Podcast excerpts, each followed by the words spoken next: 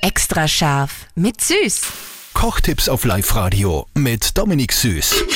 Gibt es einen Trick vom Profi, dass man beim Zwiebelschneiden nicht weinen muss? Ja, das Wichtigste ist, dass du ein scharfes Messer hast. Und zum Zweiten, was auch noch ein ganz cooler Trick ist, ein Wasser in den Mund nehmen, ein kühles Wasser. Ja, bei mir, ich bin mir scheu, dass funktioniert, dass wenn ich wirklich viel Zwiebel schneide, dann nehme ich ein bisschen ein kaltes Wasser im Mund und das, das lindert das Ganze auch. Oder man setzt einfach eine richtige Schutzbrühe, Taucherbrühe auf. So habe ich schon mal gemacht, das war super. Oder geht ja kaltes Bier im Mund nehmen? Müssen wir mal probieren, wir zwei. Probieren wir und dann geben wir Bescheid, ob es funktioniert. Ja, genau. Extra scharf mit Süß. Kochtipps auf Live-Radio mit Dominik Süß.